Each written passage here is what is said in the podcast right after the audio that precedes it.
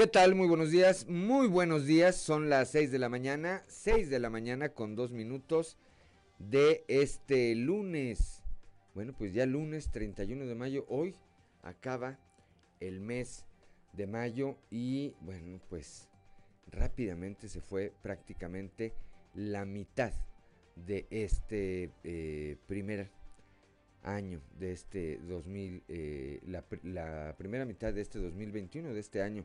Esto es Fuerte y Claro, un espacio informativo de Grupo Región. Yo soy Juan de León y saludo como todas las mañanas a quienes nos acompañan a través de nuestras diferentes frecuencias en todo el territorio del estado. Aquí para el sureste a través de la 91.3 de frecuencia modulada, transmitiendo desde el centro histórico, desde el corazón del centro histórico de la capital del estado, aquí desde el sexto piso del edificio que se encuentra en la esquina de las calles Allende y Ocampo. Desde aquí le decimos buenos días a todo el sureste de nuestro estado.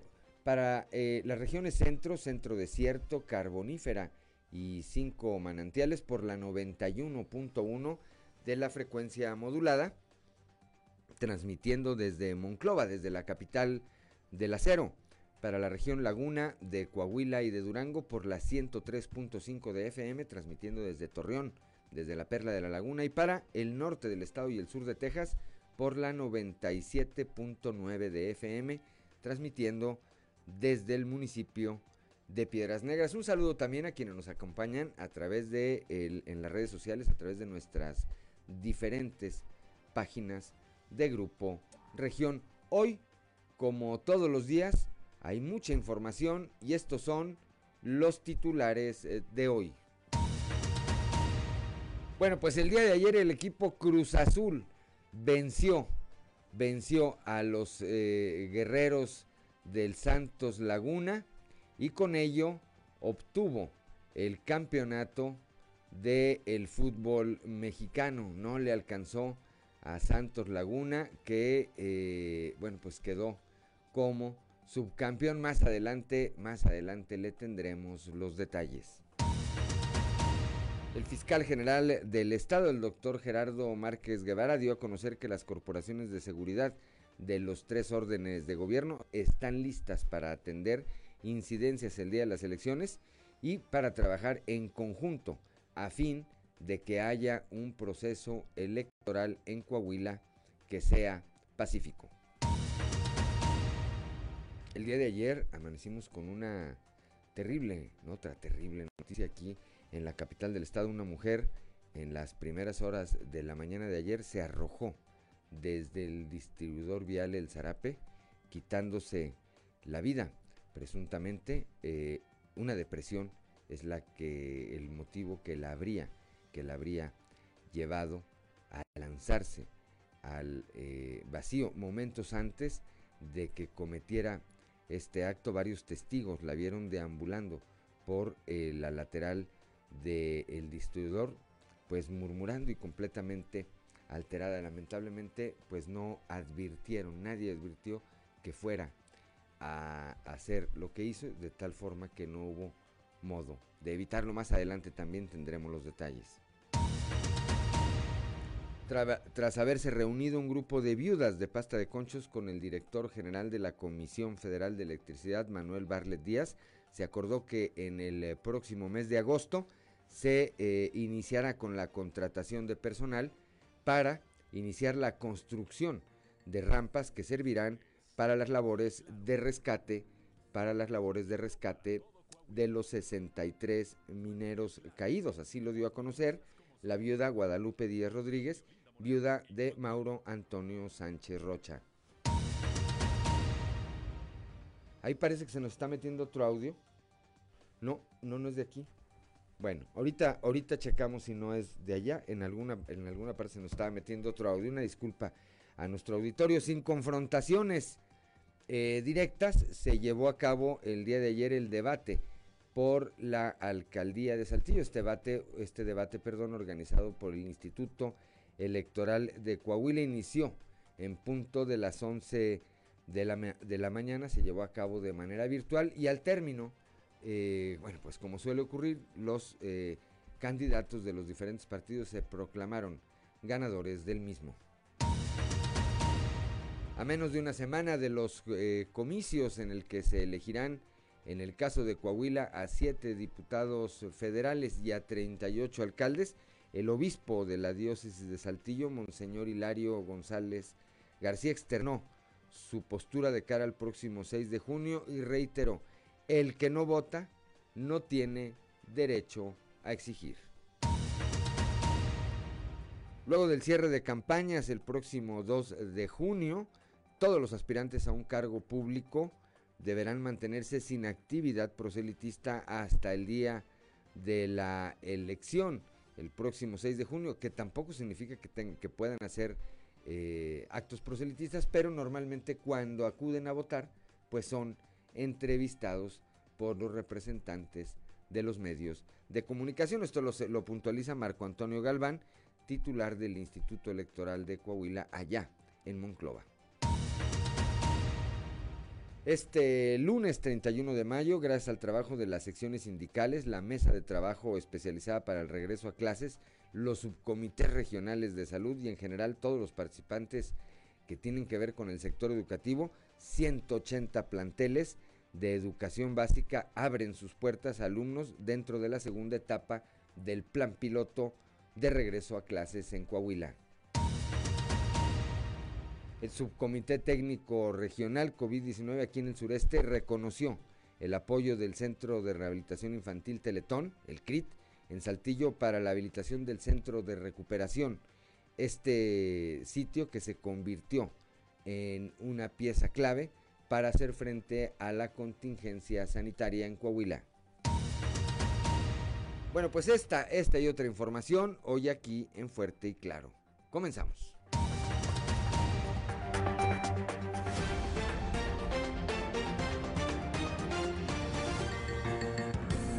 Esto es Fuerte y Claro. Transmitiendo para todo Coahuila. Fuerte y Claro. Las noticias como son. Con Claudio Linda Morán y Juan de León.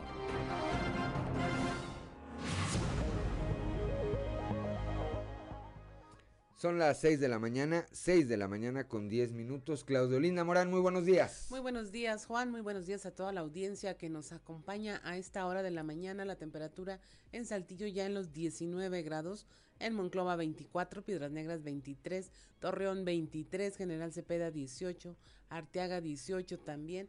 Musquis 23 grados, San Juan de Sabinas 24, al igual que San Buenaventura, Cuatro Ciénegas 23, Parras de la Fuente 20 y Ramos Arispe 18 grados. Pero si usted quiere saber cómo va a estar el clima el día de hoy, vamos al pronóstico del tiempo con Angélica Acosta.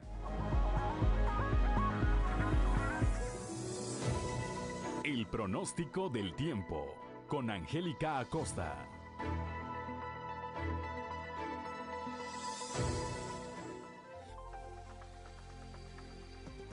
Hola, hola, ¿qué tal amigos? ¿Cómo están? Muy buenos días. Me da muchísimo gusto saludarte en este bonito lunes, ya último día del mes de mayo. Feliz inicio de semana para todos ustedes. Nos vamos con los detalles del clima. No le cambies y pon mucha atención. Saltillo, máxima de 24 grados centígrados, mínima de 16. Durante el día vamos a tener periodo de nubes y sol y por la noche un cielo principalmente claro. La posibilidad de precipitación para el día de hoy, 40%. Toma tus precauciones. Eso es para Saltillo. Nos vamos a Monclova, temperatura cálida 34 grados como máxima, mínima de 23 durante el día.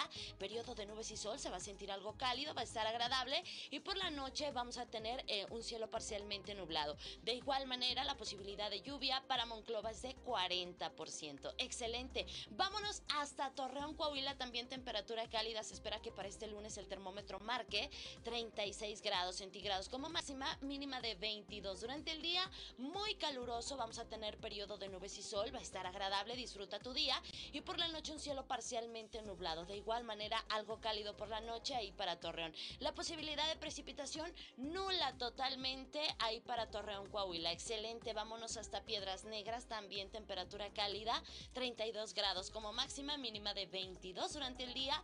Vamos a tener de igual manera periodo de nubes y sol, perdón. Se va a sentir cálido, va a estar agradable y por la noche vamos a tener un cielo parcialmente nublado. También se va a sentir algo cálido por la noche ahí para Piedras Negras. 17% la posibilidad de algún chubasco de tormenta durante la noche. Durante el día es muy baja la probabilidad de lluvia ahí para Piedras Negras, 2%. Ok, toma tus precauciones. Para nuestra gente bonita que tiene algún compromiso en, Monterrey, Nuevo León, ahí en la Sultana del Norte, te comento que también esperamos temperatura cálida, 32 grados como máxima, mínima de 23 durante el día, periodo de nubes y sol, se va a sentir cálido, va a estar agradable y por la noche un cielo parcialmente nublado. De igual manera elevada la posibilidad de lluvia, 42% ahí para la Sultana del Norte. Listo, amigos, ahí están los detalles del clima. Cuídate mucho, toma tus precauciones en caso de que pues nos caiga lluviecita, ¿verdad? Maneja con mucho cuidado y recuerda el uso de cubrebocas sigue siendo obligatorio. Muy buenos días. Feliz inicio de semana para todos. El pronóstico del tiempo con Angélica Acosta.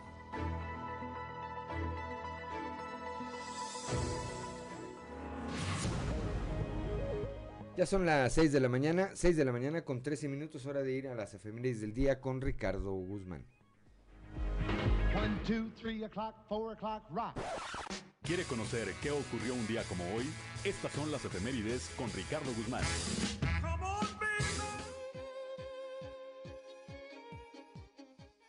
Un día como hoy, pero de 1809, murió el compositor austriaco Franz Joseph Haydn, quien estableció las leyes de la sinfonía clásica. También, el 31 de mayo, pero de 1852, nació el físico y bacteriólogo alemán Richard Julius Petri, quien como discípulo de Roberto Koch diseñó la caja que lleva su apellido y que es utilizada para aislar colonias de bacterias con fines de investigación científica. Y un día como hoy, pero de 1869, el gobernador Juan N. Arispe promulgó la constitución política para el régimen interior del Estado libre, independiente y soberano de Coahuila de Zaragoza.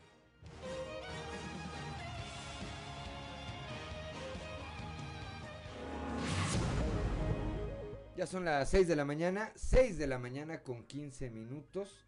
Claudio Linda Morán, Santoral y cumpleaños del día de hoy. Pues mira, de Santoral tenemos a Santa Petronila, Pascasio, Lupicino y Crescenciano. Bueno, pues si usted lleva alguno de estos nombres o conoce a alguien que lleve alguno de estos nombres, o tiene algo que celebrar o conoce a alguien que tenga algo que celebrar el día de hoy, pues háganlo, háganlo eh, eh, de la mejor manera, sobre todo cuidando, cuidando las medidas sanitarias, por un lado, y por otro lado, pues el, el otro tipo de excesos que siempre están ahí a la, a la, al acecho, ¿verdad? Al acecho y luego en lunes, pues, este, pásela bien, que le hagan un pastel, que lo feliciten, que lo apapachen, ¿verdad? Este, y déjela ahí, pues déjela el festejo en grande para el fin de semana. Son las 6 de la mañana con 16 minutos. La cotización del peso contra el dólar, Claudio Linda Morán. El tipo de cambio al cierre del mes de mayo es de un dólar igual a 19 pesos con 87 centavos. Tuvo un ligero repunte. A la compra en 19 con 64, a la venta en 20 con 11 centavos. Muy bien, son las 6 de la mañana con 16 minutos y vamos también con Claudio Morán a un resumen de la información nacional. Llama el Instituto Nacional Electoral a votar y rechazar la violencia y la barbarie en la jornada electoral a una semana de las elecciones y en medio del clima de violencia que ha empañado el proceso que vive el país. El consejero presidente del INE, Lorenzo Córdoba, exhortó a los ciudadanos a ejercer su derecho al voto, rechazar la vía violenta y confirmar que los comicios son la apuesta civilizada para dirimir las diferencias políticas e ideológicas. A una semana también de la elección asesinan a dos candidatos más y atentan contra ocho en México. Dos candidatos fueron asesinados, seis más recibieron atentados y uno fue secuestrado a solo una semana de la jornada electoral del 6 de junio. El caso más reciente fue el de Cipriano Villanueva, de 65 años, candidato a regidor del municipio de Acapetagua, Chiapas, por el partido estatal Chiapas Unido a golpes eh, y por golpes, la diputada de Morena denuncia a su propio compañero de partido en Tamaulipas. La diputada Leticia Sánchez Guillermo interpuso una denuncia ante la Fiscalía General de Justicia de Tamaulipas en contra de su compañero de partido Mario López Hernández. Según la información, los hechos que originaron la denuncia se registraron en un evento ocurrido el viernes en Matamoros con la presencia del dirigente nacional de Morena, Mario Delgado. Leticia Sánchez subió al templete donde estaba Mario López, eh, comenzando su discurso, intentó arrebatarle el micrófono. Estas imágenes se difundieron a través de redes sociales, pero anteriormente tanto ella como su personal y su hijo habrían sido eh, agredidas por eh, personal de Mario López quienes obstaculizaron, dijo, su ingreso al evento y fue fueron arrinconados por un, un grupo de choque. Y pese al COVID, realizan eventos masivos en cierres de campaña. Eh, no evitó que los candidatos a la gubernatura, alcaldías y a diputaciones en Querétaro celebraran con estos eventos eh, la finalización de las campañas. Eh, fueron 18 candidatos a alcaldes, diputaciones locales, la gubernatura y diputados federales quienes cerraron de esta misma manera. En el tema de la vacunación contra COVID-19 en México se superaron ya las 30 millones de dosis aplicadas. Este durante el reporte del domingo de la Secretaría de Salud. Esta vacunación, si usted recuerda, inició el pasado 24 de diciembre y México fue el primer país de América Latina en iniciar la aplicación de la inyección contra este virus y uno de los 10 primeros en el mundo. La pandemia de COVID-19 alejó más a las mujeres de su derecho a la salud, educación sexual y reproducción elegida en marzo del 2020 al arribo de la pandemia y, la batalla al coronavirus se dejó en segundo plano las necesidades en materia de salud de las mujeres y otros grupos vulnerables. Esto eh, según un estudio elaborado por GIRE, que es el grupo de información en reproducción elegida y dice, bueno, esto es en gran medida porque el presupuesto pues se ejerció en los términos de la necesidad de atender la pandemia.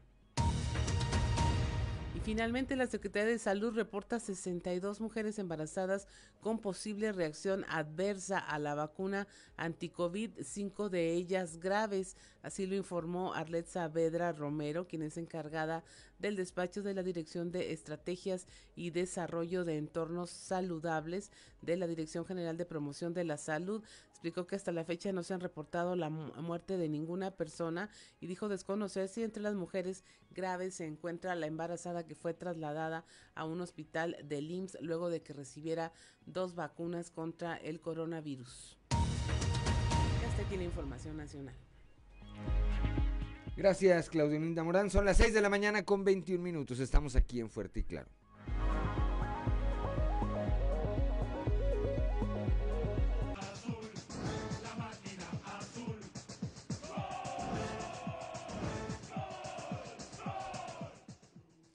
Seis de la mañana, 6 de la mañana con 24 minutos escuchamos pues el himno del Cruz Azul. Tengo ya en la línea telefónica allá desde la Perla de la Laguna a mi amigo no es Santoyo. No es Santoyo, ¿qué pasó el día de ayer allá en el Estadio Azteca?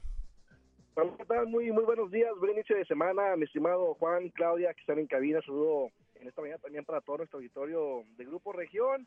Pues el día de ayer, eh, la verdad es de que se da el pronóstico, creo yo, de del mayor porcentaje del, aficionado al fútbol en, en México se corona campeón el equipo de la máquina de Cruz Azul después de 23 años.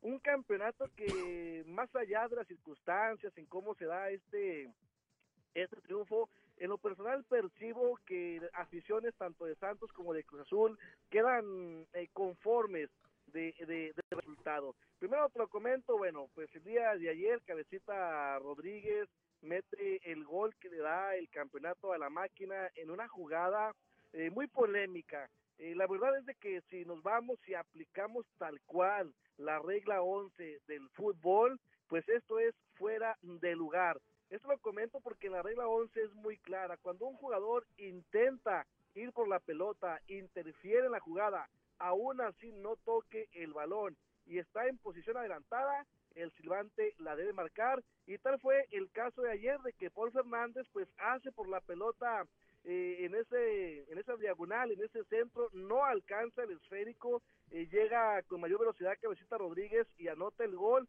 pero aún así debió haber sido fuera de lugar y es allí donde no entendemos cuál es la función del VAR, en donde sí aplica, en donde no. Entonces, es un gol con, con mucha polémica. Por el otro lado, en Santos Laguna, bueno, pues comentarles que la afición queda contenta porque es un equipo plagado de jóvenes, se hizo mucho en este torneo, un equipo que sufrió eh, lesiones de jugadores importantes, eh, recordar Brian Lozano, por ahí es nuestro referente de Santos Laguna y se perdió pues prácticamente todo el, torneo. Fernando Gorriarán también tuvo ahí una lesión y, y, y, bueno, pues no llegó en su mejor momento, creo yo, a estas instancias, aún así tuvo partidos importantes. Pero bueno, pues lo interesante es de que Cruz Azul le da esta alegría a, su afición. En el caso de Juan Reynoso, estratega histórico, lo que ha hecho, campeón con la máquina en ese último campeonato que habían obtenido como jugador y ahora lo hace como técnico. Y bien, creo yo que, que merecido este título para Cruz Azul, más allá, repito, de esta polémica del gol, pero merecido por el trabajo que hicieron durante no solamente este torneo, sino en los últimos dos años, últimos tres años, Cruz Azul había estado peleando tanto este campeonato y bueno, pues el día de ayer se le da y, y, bueno, pues Santos Laguna le tocó ser subcampeón. Comentarles que a pesar de este resultado el día de ayer en la Plaza Mayor de aquí de la ciudad de Torreón, en algunas avenidas como Independencia, el Boulevard Independencia y otros sectores de la región, bueno, se congregaron eh, cientos de aficionados para celebrar este subcampeonato. Y esto, bueno, pues fue el reflejo de lo que acabamos de comentar, la afición contenta por cómo se da pues este subcampeonato de, de Santos Laguna, 11 finales en torneos cortos, eh, dice mucho, ¿no? De este lema de poco tiempo y mucha historia para el Club Albiverde. Acá en cambio, acá en cambio, Noé, déjame decirte, acá en el sureste y particularmente en la capital del estado, a partir de que se pita el silbatazo final, pues salieron todos los cruzazulinos de closet. Ahora resulta que Saltillo estaba lleno de cruzazulinos, que hasta antes de esta gran final, de este resultado, pues no se habían manifestado una cantidad impresionante de gente aquí por las principales calles del centro de la ciudad, específicamente por Allende, Victoria y culminaron en la Alameda Zaragoza festejando muchos de ellos o algunos de ellos que sí eh, desde siempre habían dicho que le iban al Cruz Azul, pero otros que no habían dicho ni pío en los últimos días en las redes sociales y que aparecieron ahí ahora sí que disfrazados de Cruz Azulinos. Afortunadamente, afortunadamente el reporte que emite a primera hora de este lunes la Comisaría de Seguridad eh, Pública aquí en el eh, municipio de Saltillo es que estos festejos no dejaron ningún ningún daño, ningún detenido, ninguna cosa que eh, lamentar. Y bueno, pues empieza ya, terminó el campeonato y empieza otra nueva historia, Noé. Sí, así es. Comentaste nada más referente a esto de cómo se dio en Torreón. También, bueno, fueron eh, aislados los grupos de, de aficionados del Cruz Azul que, que festejaron. Sí los hubo, eh, sin embargo, bueno, pues fueron opacados por la afición de Santos Laguna. E interesante que ya no se repitió la historia de hace, pues hace algunas semanas, ¿no? Entonces, también el reporte de, de seguridad, pues saldo blanco aquí en la comarca lagunera, eh, me llamó la atención que eh, ya pasaba la medianoche y había bastantes niños en la Plaza Mayor que acompañaban a sus padres festejando este este subcampeonato. Y bueno pues es parte no de la fiesta del fútbol. ¿qué sigue? bueno planear el próximo torneo.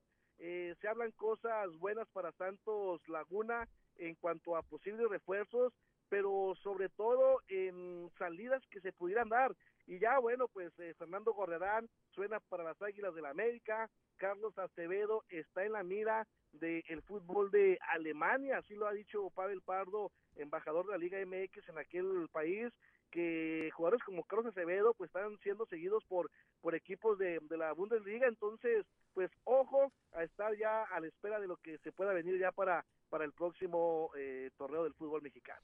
Pues estaremos, estaremos atentos, Noé Santoyo. Gracias, como siempre, por tu reporte muy oportuno, muy completo. Allá, desde la Perla de la Laguna, te deseo que tengas un excelente inicio de semana. Igualmente, un fuerte abrazo y un saludo para todos. 6 de la mañana, gracias a Noé Santoyo, 6 de la mañana con 31 minutos. Por ejemplo, la Chuma Montemayor, David Hernández, coordinador deportivo en la UAC, la Chuma Montemayor, este, diputado local, y el empresario Luis Chaires, ellos sí dijeron desde un principio, va a ganar Cruz Azul. Pero ahora ya, mira, ya, o si él ya trae la del Cruz Azul, Cristian trae la del Cruz Azul, llegaron gritando, ah, azul. No, que el problema de anoche, dicen aquí en el centro de la ciudad, fue que se hizo un congestionamiento, porque los Cruz Azulinos no avanzaban, que no sabían cómo festejar. Ay, qué malos. bueno, son las 6 de la mañana, 6 de la mañana con 32 minutos. Claudio Linda Morán. Bueno, pasando a otro orden, ideas allá en la región carbonífera, la Comisión Federal de Electricidad iniciará la contratación en agosto de personal para el rescate en pasta de conchos, el cual, eh, bueno, eh, dicen eh, empezará en agosto estas contrataciones.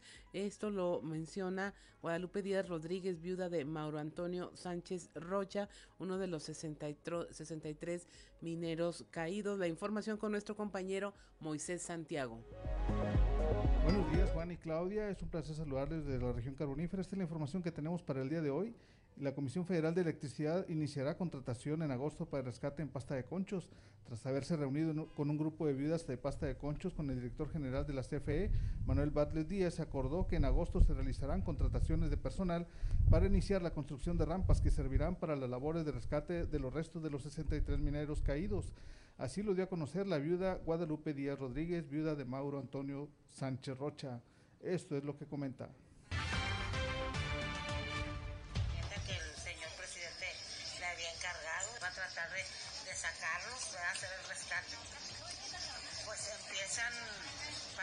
Agosto, este, parece que para agosto empiezan a, contratar, ¿verdad? Para ya, este, para esa fecha yo me imagino que empiezan a, hacer las rampas y todo eso, lo que se necesita. A los familiares, a los hijos, los, Este, a todos ellos y luego pues a la demás gente, a los mineros de la carbonífera, fue lo que le dijimos y dijeron el señor presidente de la Comisión Federal. Cuando ya se, se haya este, complementado toda la bocamina y me imagino que tienen que ser dos, a lo mejor sí.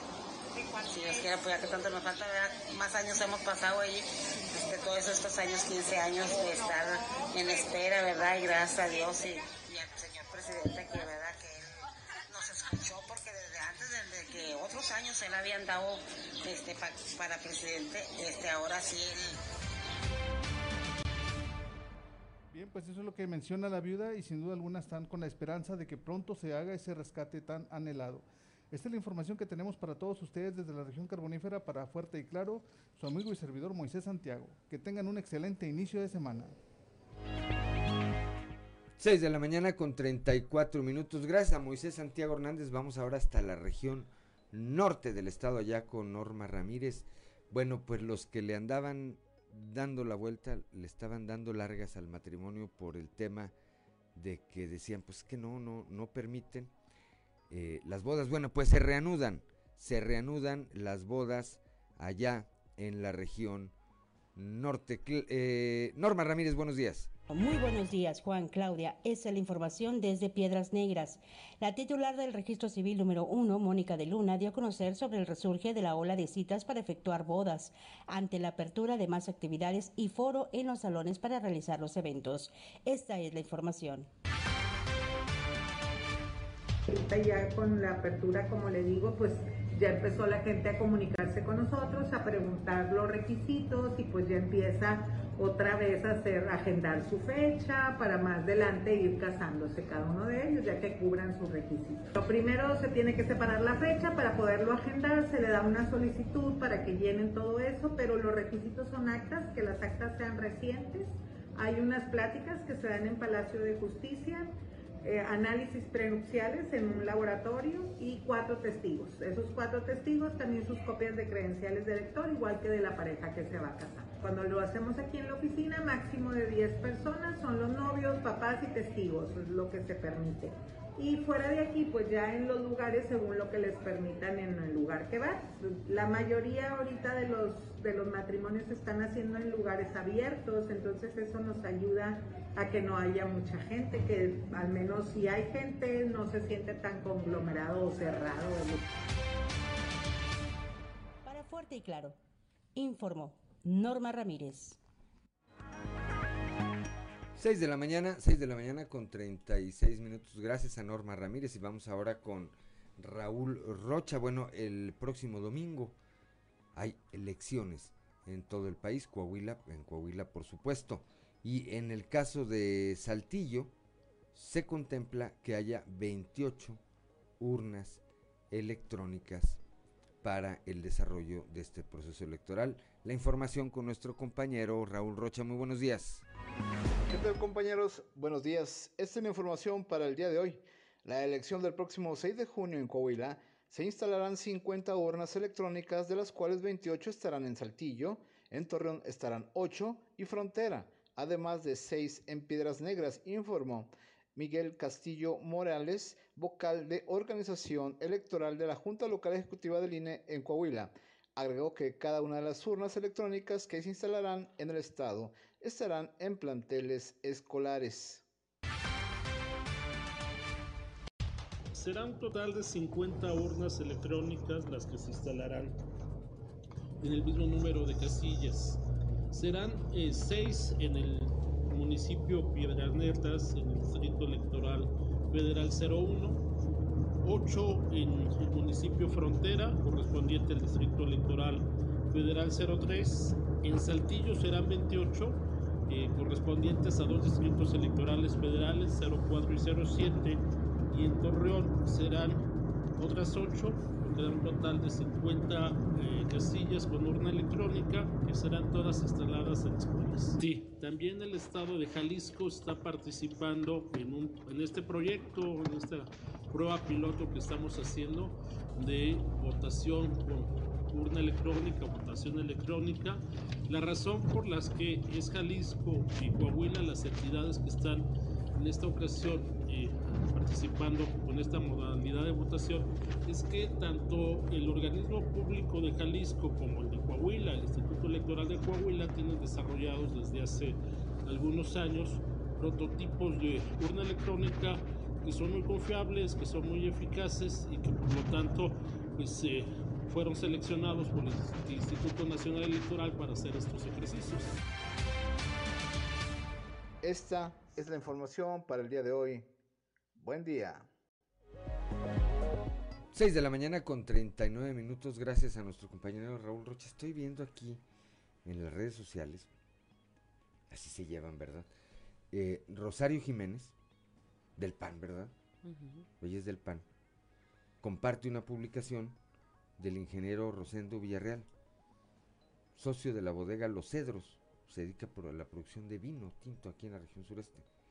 Pero le pone Rosario Jiménez y leo textual, para que luego no digan que aquí le aumentamos o le quitamos. Leo textual el post de Rosario Jiménez, quien forma parte del Partido Acción Nacional. Dice, ese viejo es un puerco asqueroso que cree que las mujeres no podemos avanzar en la política porque a mí me dijo en una sesión de comisión permanente del PAN que solo ofreciéndome sexualmente, sin saber el ignorante que fue una convocatoria y que fui la que fui la única que se registró para competir. Por más bueno que sea el vino que produzca, no ayudaría a alguien como él. Qué duro señalamiento, qué fuerte declaración de Rosario Jiménez. Creo que, creo que esto va a levantar ámpula en diferentes sectores. No es una cosa menor.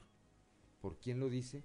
Y sobre quién lo dice. Y, al tema al que se refiere.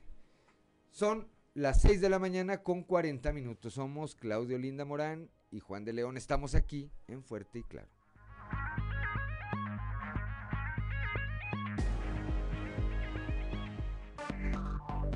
Enseguida regresamos con Fuerte y Claro. Mañana con 45 minutos continuamos con la información. Ya bueno, pondrán pausa a las campañas todos los candidatos. El titular del Instituto Electoral en Monclova, Marco Antonio Galván, informó que deberán mantenerse sin actividad desde el cierre de campañas el día 2 de junio hasta el día de las elecciones el próximo 6 de este mismo mes. La información con nuestra compañera Guadalupe Pérez. Muy buenos días, excelente inicio de semana. Tenemos entrevista con Marco Antonio Galván, titular del IEC en Monclova, quien precisa que será hasta este miércoles 2 de junio cuando tengan los candidatos para hacer campaña. A partir del día 3 tendrán que mantenerse inactivos hasta que se dé el proceso electoral el próximo 6 de junio.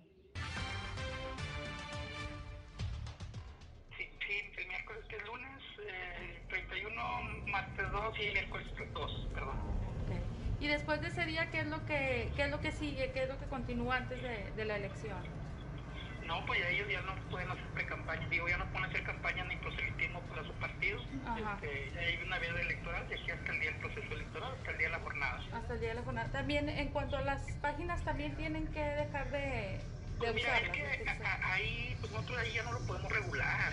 Ya que esos son públicas, entonces ahí sí ya no se puede, este, nosotros no podemos regularlo porque también pueden ser como puedan ser ciertas, muchas veces no son verídicas. Entonces ahí sí no, no podemos nosotros, en redes sociales ahí sí ya no podemos este, nosotros influir. Pero sí se les hace la recomendación. De que... Sí, claro, claro, o sea que ya queda prohibido, ¿verdad?, cualquier acto de proselitismo para su partido. Bueno, pues ahí lo precisa Galván en este sentido. Los candidatos a la alcaldía deben de mantenerse inactivos, no hacer ningún tipo de campaña o proselitismo a partir del día 3. Y bueno, en cuanto a las redes sociales, si bien no hay una regulación como tal, sí se les ha conminado a los candidatos y sus respectivos partidos a no realizar ningún tipo de proselitismo. Saludos desde la región centro para Grupo Región Informa, Guadalupe Pérez. 6 de la mañana, 47 minutos, y nos vamos ahora a la región Laguna con nuestro compañero Víctor Barrón, quien nos habla de cómo va eh, cerrando ya la campaña el candidato del PRI a la alcaldía de Torreón, Román Alberto Cepeda González.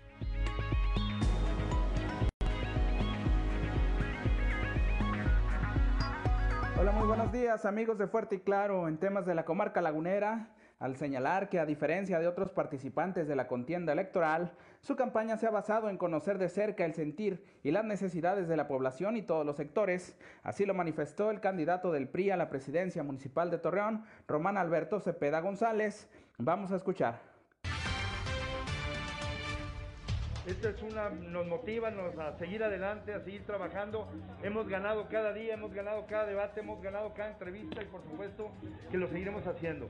Pero sobre todo, hemos estado escuchando a la gente de manera permanente. No hemos hecho campaña, hemos privilegiado la campaña de la propuesta y no hemos hecho campaña, a base de mentiras ni a base de engaños como lo han hecho los demás. Es lamentable que abandonaron Torreón con el agua, con la seguridad, con el empleo, con la limpieza, con la atención y hoy es bien importante atender a la ciudadanía. Las mejores respuestas se dan cuando uno escucha, cuando uno atiende, cuando uno camina, cuando uno ve, cuando uno siente qué le pasa a la ciudadanía. Vamos con todo, vamos a ser una gente que va a escuchar de manera permanente. Hoy de candidato, primero Dios y con el apoyo de toda nuestra gente, mañana de alcalde. Entonces estamos escuchando a la ciudadanía, como lo hice desde el primer día de mi campaña, ganando la campaña, ya ganamos la campaña, pero con trabajo, escuchando a la gente. Hoy vamos, y el día 6 les vamos a demostrar que vamos a ganar la contienda. En su visita de este domingo a los habitantes del Ejido El Perú, Román Alberto Cepeda dijo que uno de sus compromisos con la población torreonense es el de rehabilitar y dotar a los centros comunitarios de asistencia y medicamento gratuito a fin de fortalecer este rubro en el sector rural y urbano de la ciudad. Esto es todo en la información. Desde La Laguna reportó Víctor Barrón. Que tengan un día excelente. Ya son las 6 de la mañana con 50 minutos. Gracias a Víctor Barrón allá desde la región lagunera y venimos ahora acá al sureste del estado con Cristo Vanegas que ayer, ayer Cristo, pues despertamos con esta eh, terrible noticia. Una mujer se quita la vida lanzándose desde el distribuidor vial aquí en la capital del estado. Hay eh, registro ya de otros casos en los que anteriormente hubo quienes intentaron lo mismo, eh, pero pues afortunadamente hubo eh, oportunidad de que ciudadanos o elementos de seguridad pública impidieran que cumplieran con su cometido. En el caso de ayer, por la madrugada, pues lamentablemente no fue así. Tú tienes la información. Así es, Juan, ¿qué tal? Muy buenos días. Te saludo con mucho gusto a ti y a todos nuestros radioescuchas. Y como bien comentas, el día de ayer, eh, alrededor de las 3, 3.30 de la mañana, se vivió una gran movilización aquí en el distribuidor Velo Charape, en una de las jardineras que se encuentra en la circulación de oriente a poniente. Esto en en la que conecta al Boulevard Fundadores con Paseo de la Reforma, luego de que pues una mujer se arrojó de precisamente desde este punto, es de una altura de aproximadamente 10 metros y pues lamentablemente eh, perdió la vida.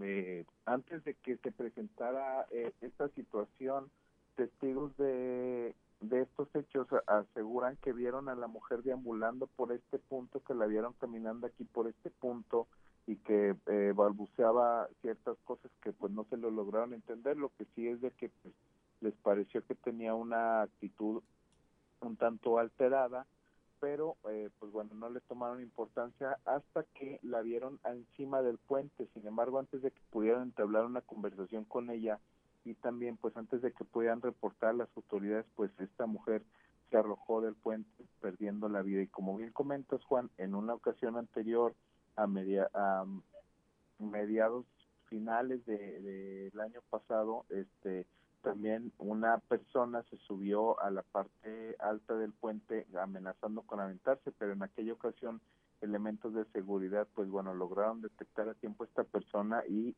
e impidieron que esta persona se arrojara. Lamentablemente el día de ayer no fue así el caso, esta mujer se arrojó y pues bueno perdió la vida aquí en este punto del puente. Este punto del puente se encuentra por la calle Héctor Saucedo. Para mayor referencia es este por la colonia avícola, eh, justo en donde hace la intersección del periférico Luis Echeverría con el bulevar Fundadores. Aquí es donde se encuentra esta jardinera y pues bueno, aquí fue donde lamentablemente eh, pues esta mujer perdió la vida. ¿Sabemos algo, algún dato adicional de esta mujer? ¿Qué edad tenía? ¿En dónde vivía? Eh, si tenía familia, es decir, algún contexto de lo que la pudo haber llevado a tomar una decisión de esta naturaleza, Cristo. Mira, la, única referencia que hicieron las autoridades eh, fue de que, pues bueno, esta mujer, debido al, estado en el que se encontraba, se encontraba en una crisis por una depresión. Fue la única información que dieron a conocer eh, las autoridades de manera pública, resguardaron los datos de eh, de la mujer, esto pues por la propia integridad y también para no afectar hacia las personas, hacia las demás personas. Eh, muy probablemente el día de, en el transcurso del día de hoy se den a conocer otros datos como el nombre y eh, pues bueno, la, la situación que vivía esta mujer que fue la que la orilló a arrojarse de esta parte del puente, ya que pues bueno, en primera instancia no llegaron familiares de esta persona no traía eh, alguna identificación, así que se fue eh, trasladada al CEMEFO en calidad de pues no reconocida y pues bueno, ya con, conforme a las investigaciones que se fueron realizando, muy probablemente el día de hoy den a conocer la identidad de esta persona y tal vez den a conocer un poco más de lo que, del motivo que la que causó que se arrojara del puente. Lo que sí es de que, pues bueno, de, de acuerdo a las versiones que manifiestan de los testigos, se menciona que esta, pues, esta mujer tuvo una crisis eh, derivada de una fuerte depresión, es lo que manifiestan eh, las autoridades. ¿Cuántos eh, suicidios suman ya Saltillo con este Fíjate que eh, en ocasiones, en una ocasión anterior habíamos mencionado que se, eh, se llevaban 54 suicidios, este, y bueno, en este sentido queremos, bueno, quiero pedir una disculpa a nuestros radioescuchas, ya que no van 54, ya que se reclasificaron unos eh, unas muertes eh, de suicidio en donde, pues bueno, unas muertes de hospital se habían catalogado como eh, muertes derivadas de suicidio, sin embargo no. Eh, ya con esta eh, con este deceso van 52 suicidios este en, lo, en la ocasión anterior iban 49 y bueno se han presentado otros dos suicidios más este así es lo que van eh, 51 y con este serían 52 entonces. Sí sí 51 así es. Bueno pues gracias como siempre por tu reporte Cristo Vanegas. Muy buenos días. Que tengas excelente mañana y un gusto saludarte Juan. 6 de la mañana con 56 minutos. Estamos aquí en Fuerte y Claro.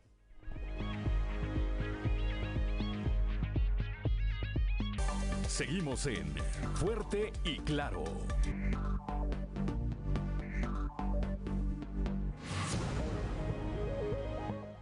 Ya son las 7 de la mañana, 7 de la mañana en punto. Continuamos aquí en eh, Fuerte y Claro. Antes de ir con mi compañera Leslie Delgado, que ya está en la línea telefónica, ya hay eh, frases, ya se, ya se eh, acoplaron frases motivacionales. Dice una frase que veo aquí en el Facebook. Sé como el Cruz Azul e inténtalo con todo el corazón hasta cumplir tus sueños. Pues 23 años se tardaron los Cruz Azulinos en poder levantar la copa. Ahora sí son las 7 de la mañana.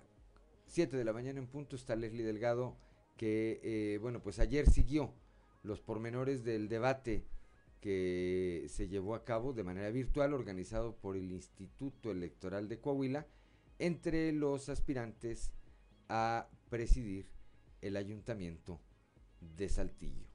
Leslie Delgado, muy buenos días. Hola, ¿qué tal? Muy buen día, Lee. Claudia, los saludo con gusto en esta mañana de lunes a nuestro escuchas y quien nos sigue a través de redes sociales. Efectivamente, pues finalizó esta ronda de debates organizado por el Instituto Electoral de Coahuila, como bien lo menciona Lee, con la participación de los ocho candidatos por la alcaldía de Saltillo.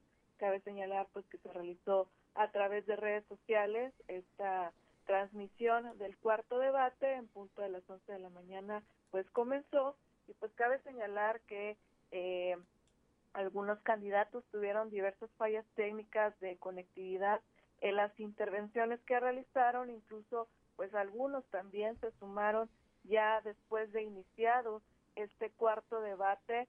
Y pues bueno, eh, también cabe señalar que pues no hubo incidencias, no hubo confrontaciones, sin embargo pues sí eh, prevalecieron estas fallas técnicas. Y pues bueno, vamos a escuchar eh, a algunos de estos fragmentos del el debate.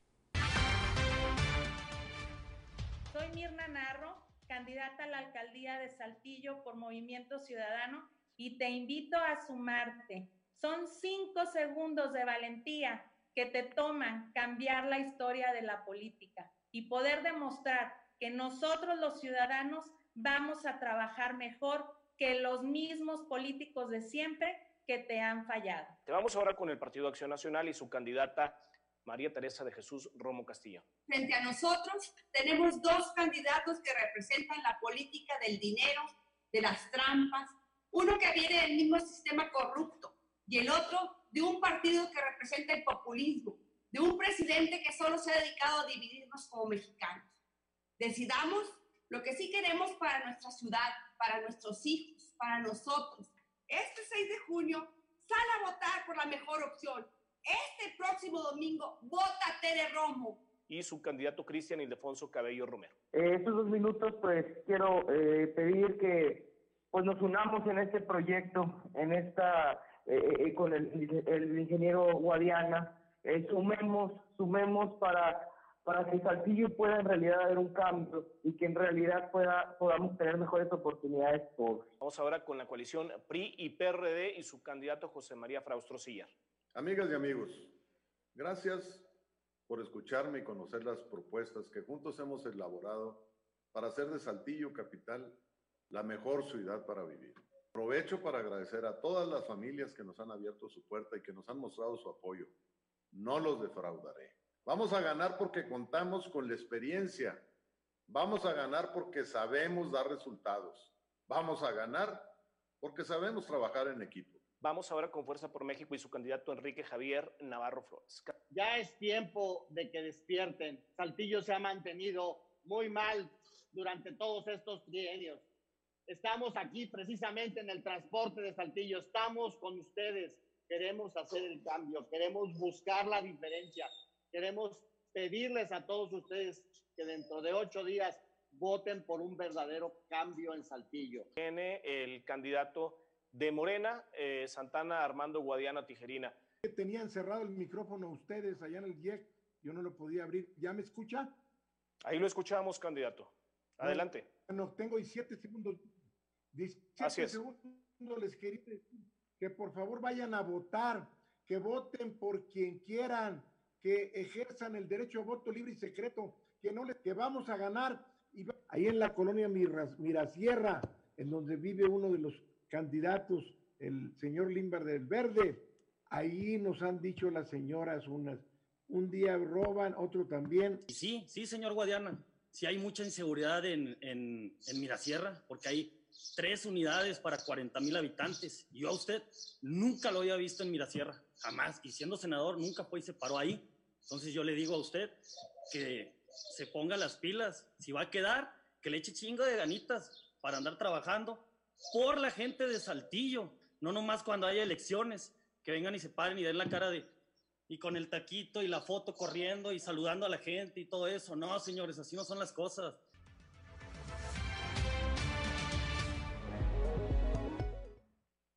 de la mañana, 7 de la mañana con 5 minutos. Bueno, pues por lo poco que alcanzamos aquí a ver y a escuchar, Lili, me parece que, que aburrido no estuvo el debate.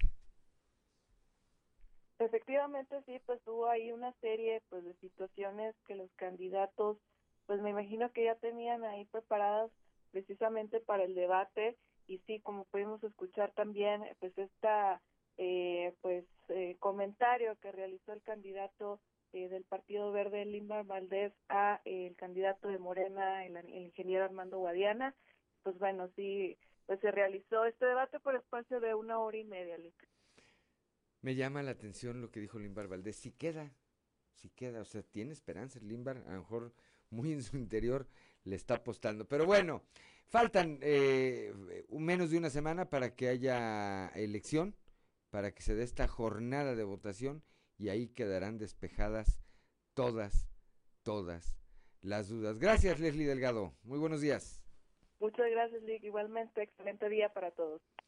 Gracias. Son las 7 de la mañana con 7 minutos. Bueno, al término, al término de este debate, el candidato del PRI a la alcaldía de Saltillo, José María Chema Frausto Siller, eh, pues señala dice, vamos muy en serio, dice, no vamos a arriesgar lo que tenemos, es mucho lo que hemos avanzado, vamos a mejorar de cara al eh, futuro, ¿verdad? Hay quienes, eh, algunos analistas, que dicen, bueno, pues el, candidato ganador fue Chema Frausto. Vamos a escuchar una parte de lo que dijo ayer en el marco de este debate. Vamos a trabajar muy en serio para levantar la economía, para recuperar la salud y para reforzar la seguridad. Vamos muy en serio para que ni de chiste arriesguemos lo que tenemos, lo mucho que hemos avanzado y lo que vamos a mejorar de cara al futuro. Estamos a ocho días del triunfo. Te pido tu voto. Con tu voto va a ganar Saltillo, todo Coahuila y todo el país. Cada voto vale y suma para rescatar a México. Con tu voto vamos a ganar porque nuestro proyecto representa la unidad. Vamos a ganar porque contamos con la experiencia. Vamos a ganar porque sabemos dar resultados. Vamos a ganar porque sabemos trabajar en equipo. Dicen que soy serio y sí lo soy. Yo cumplo mi palabra, no les voy a fallar. Estoy seguro de que vamos a ganar porque si vamos juntos, ganamos todos. Son las 7 de la mañana, 7 de la mañana con 8 minutos. Por su parte, el candidato de Morena a la alcaldía de Saltillo, Armando Guadiana Tijerina, aseguró durante el debate de este domingo que las y los ciudadanos eh, son los que ganarán el próximo 6 de junio y aseguró que va a triunfar el proyecto de alternancia del Movimiento de Regeneración Nacional. En sus participaciones, el ingeniero Guadiana Tijena explicó que la política del buen vivir para Saltillo será prioridad. Indicó que se engloban, eh, que en esta se engloban todos los proyectos necesarios para mejorar la vida de las familias eh, saltillenses y citó, entre otros, los programas Cero Hambre, Cero Frío y Huertos Familiares Comunitarios que darán herramientas, dijo, para que las y los ciudadanos puedan producir lo que consumen. Crearemos, eh, dijo también, el Consejo Municipal en Defensa de los Derechos Humanos y buscaremos que tenga un marco legal que le permita judicializar los casos y garantizar el respeto total a los derechos de todas y todos. Bueno, pues eso fue eso fue parte de lo que ocurrió ayer en el debate. Más adelante también estaremos hablando de las posturas que dieron algunos otros de los candidatos. Son las 7 de la mañana con 10 minutos. Claudia Olinda Morán. Pues continuamos ahora con la información y ya tenemos en la línea al maestro en gestión ambiental, José Ruiz Fernández. Ya hemos hablado con él en el tema de remediación en incendios forestales, este, qué es lo que se puede hacer y qué no. Y ahora estaremos hablando con él en el tema de la sequía. Seguramente usted ha escuchado este, de este asunto a nivel nacional. Coahuila es uno de los estados afectados, entonces queremos tratar eh, este tema con él para ver qué es lo que hay en el panorama medioambiental a este respecto. Buenos días, José Ruiz Fernández. Buenos días, Claudia. ¿Cómo estás? Muchas gracias por la invitación. Muy bien, muchas gracias por acompañarnos. Y bueno, como siempre, interesados en este tema ambiental, ¿qué es lo que has visto tú desde tu trinchera, desde tu perspectiva sobre este asunto que, bueno, avanza el año y se está tornando se empieza a sentir el calor, falta de agua, cultivos. ¿Qué es lo que has observado? Claro, gracias. Eh, primero, me gustaría contextualizar un poco con lo que entendemos por sequía. Regularmente pensamos que la sequía es solamente la falta de lluvias y no, no siempre es así.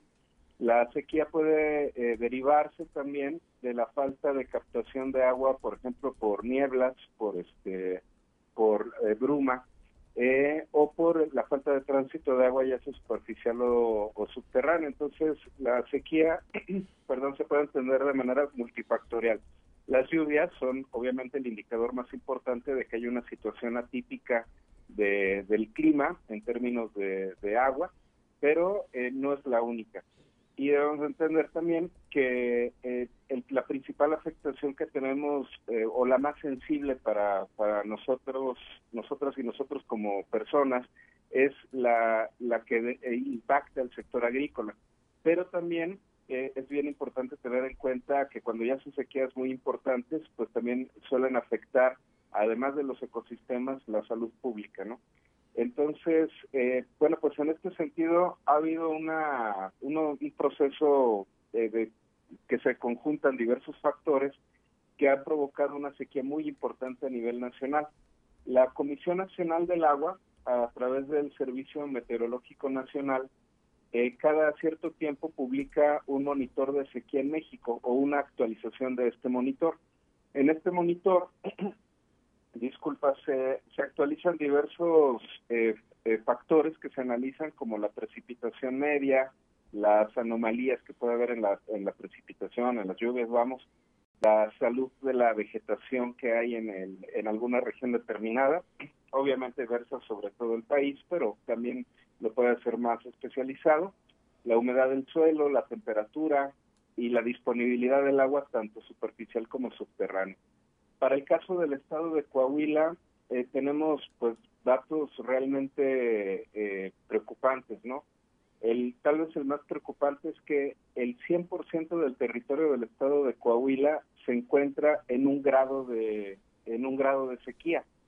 Eh, los grados de sequía van desde el D0, que se le llama, este, que es anormalmente seco, al D4, que es excepcionalmente seco, pasando por una sequía moderada, una sequía severa y una sequía extrema. Entonces, cuando hablamos ya del nivel D4, es que ya estamos en una sequía, en una eh, sequía, bastante importante que pudiera derivar inclusive en procesos de, de desertificación, es decir, cuando ya el agua es tan poca que no es posible que subsistan las poblaciones vegetativas tanto naturales como inducidas este, por la por el ser humano como en actividades agrícolas y pues esto provoca una afectación importantísima primero que nada al medio ambiente y en consecuencia a la forma de hacer las cosas como la como la, la tenemos no nosotras y nosotros como sociedad humana. Eh, de este porcentaje que te decía que el 100% del territorio de Coahuila está en un nivel de sequía, el 3.4 está en un nivel de sequía eh, anormal, es decir, es relativamente bajo, pero es, es importante eh, monitorearlo. Eh, tenemos un... Ese lo vemos al norte de Coahuila particularmente, ¿verdad? Fíjate que eh, exactamente es, al norte, sin embargo el área que eh, rodea Piedras Negras es la que más lo presenta, este nivel de cero. Es, es, más o menos de Piedras Negras antes de llegar a Cuña, por ahí por esa, esa zona, la región norte del estado. Eh, después tenemos pues la mayor parte, la mayor extensión de la parte media del estado hacia el norte, la tenemos en un nivel de 1 este nivel de uno es el de sequía moderada y este ocupa un porcentaje del 46.3% del territorio. Imagínate nada más la, el tamaño. Pero el creo yo más preocupante es el D2, que estamos hablando de una sequía eh, severa. Esta, esta sequía severa la tenemos en el 42.5% del territorio, prácticamente de, la mitad hacia abajo del territorio. Eh, pero lo más preocupante es la, la D3, que es la sequía eh, extrema, y esta sequía extrema la tenemos ubicada particularmente en la región sureste del estado de Coahuila, aparte también de la región Laguna. Así Pero es. El, el área más importante está en la región sureste.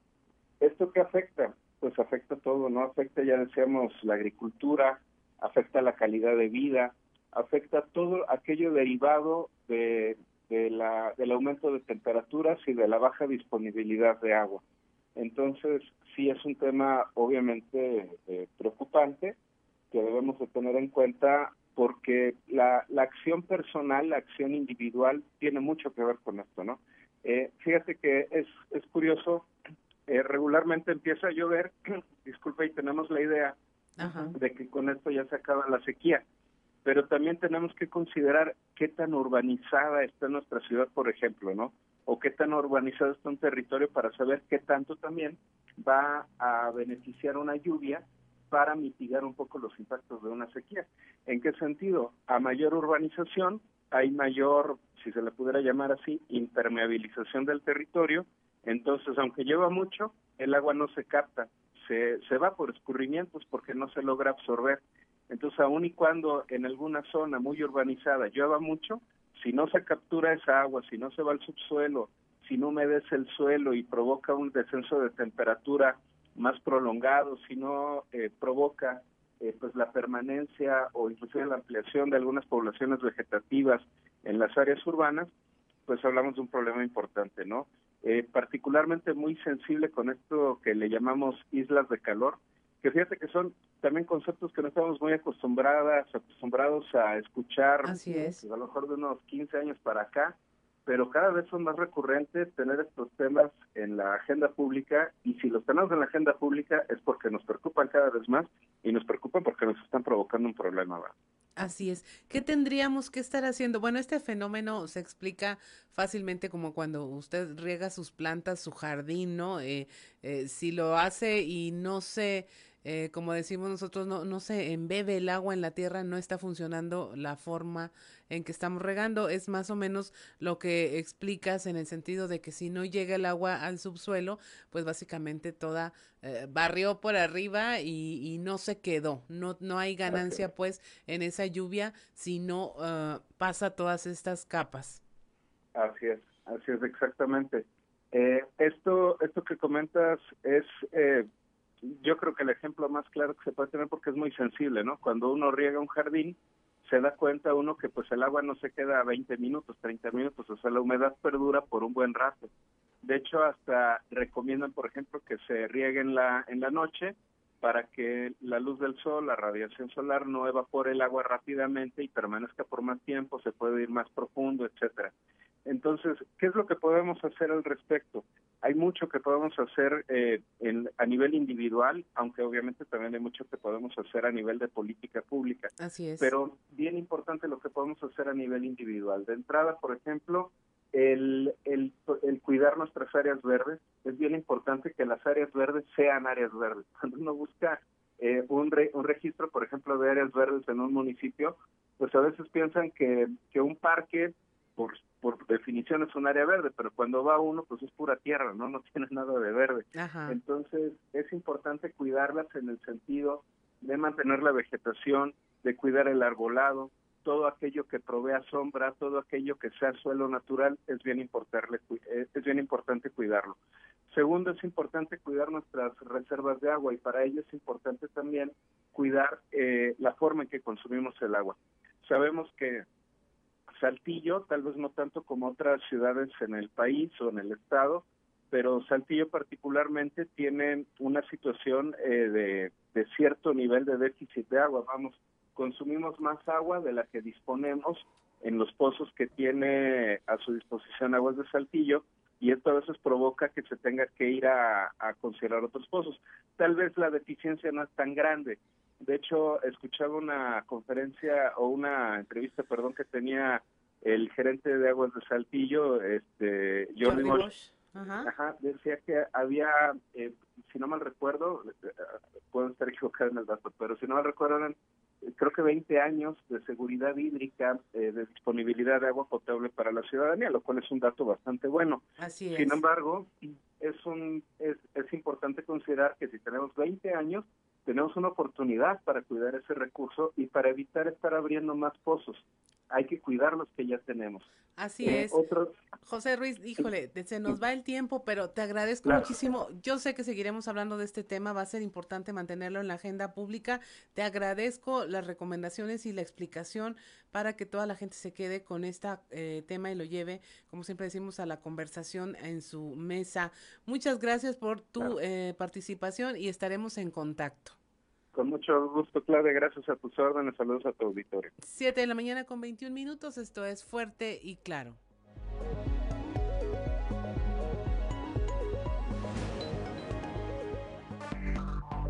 Enseguida regresamos con Fuerte y Claro. Ya son las 7 de la mañana, 7 de la mañana con 25 minutos. Somos Claudio Linda Morán y Juan de León. Estamos aquí en Fuerte y Claro y vamos rápidamente a la portada del día de hoy de nuestro periódico Capital, que en su nota principal pues destaca esta declaración del fiscal general del estado, dice garantizada una elección eh, pacífica. Señala que las corporaciones de seguridad de los tres órdenes de gobierno están listas para vigilar y atender incidencias el día de las votaciones y que van a trabajar o trabajan ya en conjunto para garantizar que haya un proceso así, pacífico, pacífico eh, y tranquilo. También, bueno, esta noticia eh, tan lamentable, otro suicidio el día de ayer por la madrugada, con esa mala noticia. Nos despertamos aquí en Saltillo, una mujer pues decidió terminar con su vida lanzándose desde el distribuidor vial el Zarape en las primeras horas del eh, domingo alrededor de las 3, 3 y media de la mañana ocurrieron estos hechos. Allá en la región carbonífera la Comisión Federal de Electricidad eh, iniciará en agosto la contratación de personal que va a eh, trabajar en esta obra, eh, mediante la cual se busca recuperar los restos de los 63 mineros que junto con otros dos cuyos cuerpos sí fueron recuperados de manera inicial, perdieron la vida allí en la mina de pasta de conchos. Hasta 2022, más adelante platicaremos de este tema, hasta 2022 podría Aeromar reanudar sus vuelos al Aeropuerto Internacional Plan de Guadalupe, que está en Ramos Arispe, pero pues tradicionalmente se dice vuelos a Saltillo, no se dice vuelos a Ramos Arispe. Mal dicho, pero bueno, pues así, así es.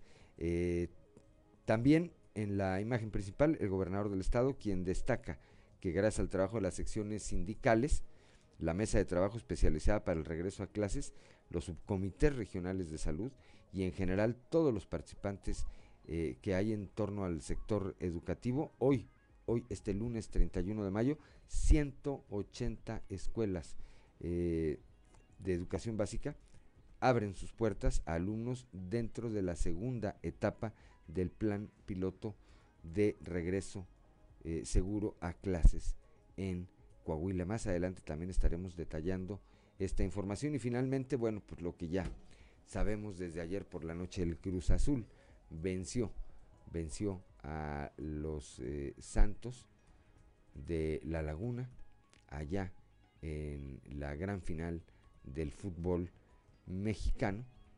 No le alcanzó a Santos. Ahí hubo un gol pues que muchos consideran polémico de parte del Cruz Azul y es que es el que lo pone, es el que lo pone en, eh, eh, en la posición de ganar este campeonato.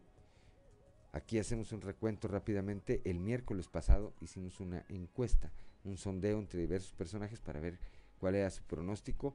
Y bueno, pues los únicos que le atinaron, como de 28 entrevistados, fueron la Chuma Montemayor, diputado local allá por la carbonífera, él dijo que el Cruz Azul iba a ser campeón, el empresario Luis Chaires y nuestro amigo David Hernández Ibarra, coordinador deportivo en la Autónoma de Coahuila. Ellos tres sí dijeron, el Cruz Azul va a ganar. Siete de la mañana con 29 minutos, es hora de ir a nuestra columna en los pasillos.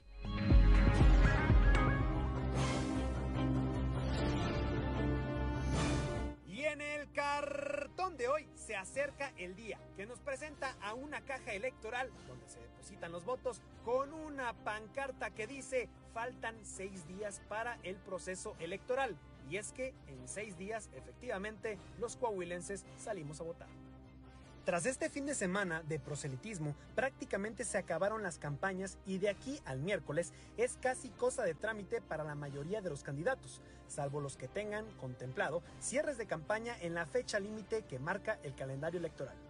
Aprovechando estos últimos días de proselitismo, la que anduvo por Coahuila fue la expresidenta del CEN del PRI, Beatriz Paredes, que junto con la senadora Verónica Martínez acompañaron a los candidatos del tricolor en La Laguna y particularmente en Torreón. Ayer, por lo pronto, se celebró el debate virtual entre los abanderados de la alcaldía de Saltillo y según los analistas políticos, el que se llevó claramente la victoria fue Chema Fraustro, quien presentó la mayor cantidad de propuestas y con mejor claridad que el resto de sus adversarios. Además, el candidato del PRI demostró las tablas que le han dado los últimos 40 años de experiencia en el servicio público, ya que se vio ampliamente dominador del tema, tuvo buena oratoria y fue acertado en sus propuestas. Jaime Bueno aprovechó el domingo para subir el Cerro del Pueblo en Saltillo junto con familiares y seguidores, mientras que Jericó Abramo continuó con sus recorridos y reuniones con diversos personajes. Son las 7 de la mañana, 7 de la mañana con 31 minutos, pues sí, prácticamente, Claudio Linda, se acabó, se acabó eh, la época de campaña. Creo que será interesante como ejercicio recuperar eh, todas las encuestas que se han publicado y compararlas contra la realidad, contra lo que nos arroje la realidad del próximo 6 de junio. Y no se trata de eh, denostar o descalificar ni a las casas encuestadoras, por supuesto, ni a los candidatos que salen eh, posicionados de manera más favorable en una o en otra se trata de hacer un ejercicio periodístico que me parece interesante y ver quién le atina. Porque hay de todas, desde las que se hacen o de las que se hicieron a través de las redes sociales con una amplia participación, hasta las que hicieron pues empresas muy acreditadas a nivel nacional en, en esa materia y será, repito, importante ver cómo contrastan con la realidad el próximo 6, el próximo 6 de junio. Son las 7 de la mañana con 32 minutos. El día de ayer, el obispo de Saltillo, Monseñor Hilario González eh, García, externó su postura de cara al próximo, eh, a la próxima, al próximo día de votaciones y reiteró que el que no vota no tiene derecho a exigir. Escuchemos. No he platicado con algún sector en especial o con los sacerdotes. Creo que entre la población madura hay ánimo, hay deseo. Eh, creo que ustedes mismos, los medios, han puesto por ahí alguna nota en que los jóvenes son los que parece que se sienten indiferentes o que tal vez no se sienten muy cuestionados para participar. Yo invitaría a todos los jóvenes que va a ser su primera elección o que eh, están estrenando su este, credencial del INE, pues que también, así como se animan unos a otros para ir a otro tipo de fiestas, celebraciones, paseos, pues que se animen como amigos, como hermanos a, ir a ejercer este, su voto, que le piensen bien, que este, disfruten, ¿verdad? También esta fiesta cívica. Si tú tienes un deber en conciencia de civilidad, de participación ciudadana, pues hay que hacerlo. No me atrevería a decir que tengan que venirse a confesar al día siguiente, ¿verdad? porque a lo mejor no tenemos tiempo de confesar a tanta raza, pero sí, este, más bien les, diría, o sea, en conciencia, pues el que no vota, pues no tiene derecho tampoco a exigir. Ya son las 7 de la mañana con 34 minutos. Antes de continuar el día de hoy, cumple 29 años de locutor nuestro amigo Over Osvaldo Ulloa Rodríguez, amigo de hace mucho tiempo, un eh, locutor con una gran popularidad aquí en el estado y pues le mandamos, le mandamos una felicitación y la reiteración, como siempre, de nuestra admiración y de nuestro afecto. Claudio Linda Morán, ¿qué más tenemos? Continuando con la información, eh, hoy serán 180 planteles educativos más los que abran sus puertas. Esto en la segunda etapa del plan piloto de regreso a clases en Coahuila. El gobernador Miguel Riquelme dijo que dentro de la primera etapa del plan, las 70 escuelas que reiniciaron actividades presenciales reportaron buena respuesta de alumnos padres de familia, por lo al que por lo que al finalizar la primera semana del plan piloto el sector educativo calificó como bueno el proceso de reactivación presencial escolar y se tomó la decisión de abrir 110 planteles más para esta segunda etapa que inicia hoy 31 de mayo. 18 escuelas serán de educación preescolar, 45 de primaria y 47 de secundaria. De estos 110 planteles, 41 son escuelas de la región sureste, 25 en la laguna, 14 en la centro desierto, 17 en la región carbonífera y 13 en la región norte de Coahuila.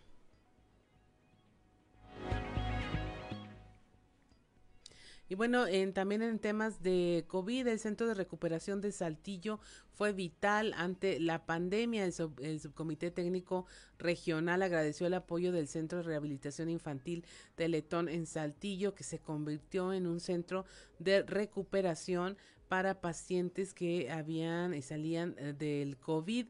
Eh, dio a conocer que debido a la baja ocupación hospitalaria que hay en la región, se suspendió de forma temporánea la operación de este, de este centro, desde que, desde que comenzó a funcionar en agosto del año pasado, recibió a 605 pacientes, de los cuales 566 fueron dados de alta de manera satisfactoria. Las personas estuvieron ahí en promedio de cuatro a cinco días. Eh, se eh, habilitó con una capacidad para recibir a 50 pacientes. Fue equipado con camas, concentradores de oxígeno y demás implementos médicos. En este lugar eran canalizados de los diferentes hospitales de atención COVID, aquellos pacientes que estaban ya en recuperación antes de regresar a su hogar, lo que permitió bajar la ocupación en los hospitales y recibir a aquellas personas que requerían de la intervención médica ya en un primer nivel. Quienes integran el subcomité también reconocieron la labor del personal médico y de enfermería que estuvo al tanto de la evolución de todos estos pacientes que pasaron por el centro de recuperación COVID en el CRIT. 7 de la mañana con 37 minutos allá en la región carbonífera se mantienen en alerta en la Cruz Roja luego de registrarse recientemente un traslado de paciente positivo eh, de COVID-19 y el aumento de reportes de casos sospechosos. Escuchemos lo que dice al respecto Nicolás Puente González, comandante de la benemérita institución. Este, tuvimos ya un, traslado de una persona eh, que semanas anteriores salió positivo, cual tuvo que ser trasladado a un hospital de aquí de, la ciudad. Este es el primer este, traslado que tenemos después de ah, más de tres semanas. Mira, la persona está estable, la persona está estable, este, aquí nomás este, sí, sí se requirió, se requirió este, trasladarse, este, por, nomás porque sí, sí, bueno, por la falta un poco de oxígeno y para una observación y para una observación médica mejor, este, a los familiares este, hicieron por, por trasladarlo aquí al hospital. Como te comento, sí hemos tenido servicios, digo, perdón, este, llamados, llamados sí hemos tenido, hemos tenido de algunas personas, el cual este, sí se les ha dado las recomendaciones, eh, eh, eh, todo lo que, el protocolo que sigue sobre estas personas enfermas. lo que viene es la salida nomás, este, sí es la primera, esperemos que no sea eso, no bajar la guardia hay que seguir, hay que seguir con todas las medidas de, de, salubridad, este, el lavado de manos, el, uso del cubrebocas, la sana distancia, todo, todo hay que seguirlo esto porque todo esto se sigue y aquí está. Sí, mira, no hay, no hay que confiarse. Muchas personas nos llaman y, nos comentan que porque ellos ya están vacunados. No, no es porque están vacunados, no, no se les puede, no pueden salir positivos. Eso no, este, hay que, hay que seguir, hay que seguir este, protegiéndonos. Son las 7 de la mañana, 7 de la mañana con 39 minutos. Pues sí, eh, creo que todos tendríamos que hacer eco del llamado que hace este comandante, el comandante Nicolás Puente González. No hay que bajar la guardia. El eh, COVID no se ha ido. Cierta eh, es que una parte importante de la población, una parte importante de la población, hemos sido ya, de acuerdo a nuestras fechas, hemos sido vacunados y eh, pues estamos eh, de alguna manera a salvo de un eh, contagio o de las consecuencias terribles que puede llegar a tener el COVID-19, pero hay otra parte importante de la población que todavía, que todavía no es vacunada y que pues hay que prevenirla, hay que prevenirla de que sufra un daño por esta enfermedad. Son las 7 de la mañana con 40 minutos. Somos Claudio, Claudio Linda Morán y Juan de León. Estamos aquí en Fuerte y Claro.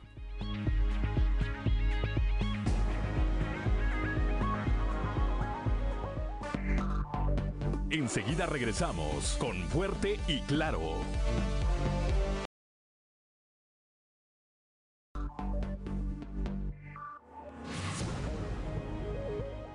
Son las 7 de la mañana con 46 minutos. Antes de ir a escuchar a nuestro amigo Alberto Borman y su participación, algo que vale la pena leer, es que es imposible no eh, combinar pues lo que hacemos aquí a través de eh, la frecuencia modulada, la información a la que tenemos acceso con lo que está en las redes, porque ahí en las redes está una gran parte de la comunicación y del sentir de la gente. Ya traen, dicen que va a sacar Pablo Montero otro disco que lleva, entre otros los temas, el himno nacional, lleva también Amnesia y Se me olvidó otra vez. Son tres de las canciones que incluye el eh, nuevo, el nuevo eh, disco que estaría sacando Pablo Montero. Y es que lo agarraron de bajada por aquello de que le cambió la letra, ahí sí, él sí, al himno nacional. Ya también estaban pidiendo que lo crucificaran y que lo multaran. Pues a mí yo creo que, que lo metieran a la cárcel, pues yo creo que no da,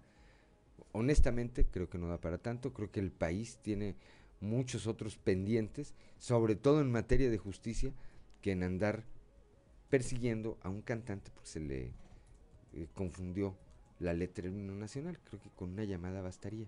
Una llamada de alguna autoridad y le dijera, oye, pues apréndetela antes de que te vuelvan a invitar a cantar el himno nacional. Este, aprenden una que lo, que lo, que le llamen la atención. Pero de eso a encarcelarlo y perseguirlo y casi casi colgarlo, pues creo que hay mucha diferencia. Vamos con Alberto Borman y algo que vale la pena leer. Algo que vale la pena leer con Alberto Borman. Excelente jornada, estimado amigo Juan de León y amigos Radio Escuchas. Mil gracias por su sintonía. Esta semana vamos a platicar del el libro Extraterrestre, la humanidad ante el primer signo de vida inteligente más allá de la Tierra, publicado por Planeta el 2021. Y es que, según Abraham Aviloeb, físico teórico israelí, nacionalizado americano y especialista en cosmología, astrofísica y agujeros negros, no estamos solos en el universo. Esta obra de accesible narrativa científica, que muy lejos de considerarse sensacionalista, expone por primera vez de manera fundada la posibilidad de vida inteligente más allá de los confines terrestres. Y déjeme decirle que la reputación académica de Loeb es fundamental para comprender que no estamos ante la lectura de una opinión de un observador cualquiera, Loeb es miembro de la Sociedad Americana de Física, de la Academia Internacional de Astronáutica, es presidente del Consejo de Física y Astronomía de las Academias Nacionales de Estados Unidos y además es miembro del Consejo de Asesores de la Presidencia de Estados Unidos en Ciencia y Tecnología. Estos cargos conforman apenas un breve referente de su reputación como especialista y estudioso del universo. De ahí que bueno, este, se le dé una veracidad muy importante a esta obra que presentó el año de 2021. Pero hay que decir que el protagonista especial del libro es Oumuamua. Es el nombre asignado al objeto volador avistado durante el otoño de 2017 desde un observatorio de Hawái. Eh, objeto que viajó desde la dirección de Vega, una estrella que se encuentra a 25 años luz y que por el mes de septiembre de ese año 2017 cruzó el plano orbital de nuestro sistema solar. Al principio pasó desapercibido, se pensó que se trataba de algún cometa, llegó a nuestro vecindario como un extraño, pero se fue siendo algo más, reflexiona Loeb, puesto que múltiples anomalías hicieron la diferencia de un comportamiento habitual propio de un cometa o asteroide. A medida que fue avanzando la recopilación de datos por parte de la comunidad científica internacional, se estableció que el objeto reflejaba la luz solar y que despedía una luminosidad extraña, un brillo similar al del metal reluciente. Pero lo más interesante fue evidenciar que al aproximarse al Sol, el objeto giró unos 300.000 kilómetros por hora, tomó impulso con la gravedad del astro y salió rumbo a otra dirección hacia el exterior del sistema solar. Un comportamiento por demás significativo si consideramos la primer ley del movimiento de Newton. Una lectura por demás interesante, extraterrestre, la humanidad ante el primer signo de vida inteligente más allá de la Tierra, de Avi Loet, editorial Planeta. Amigos lectores, mil gracias por su atención y nos escuchamos la próxima semana cuando tengamos lista la recomendación de algo que vale la pena leer. Y recuerden que en estos tiempos de monopolio digital y tecnológico, leer un libro es hacer revolución. Algo que vale la pena leer con Alberto Bortman.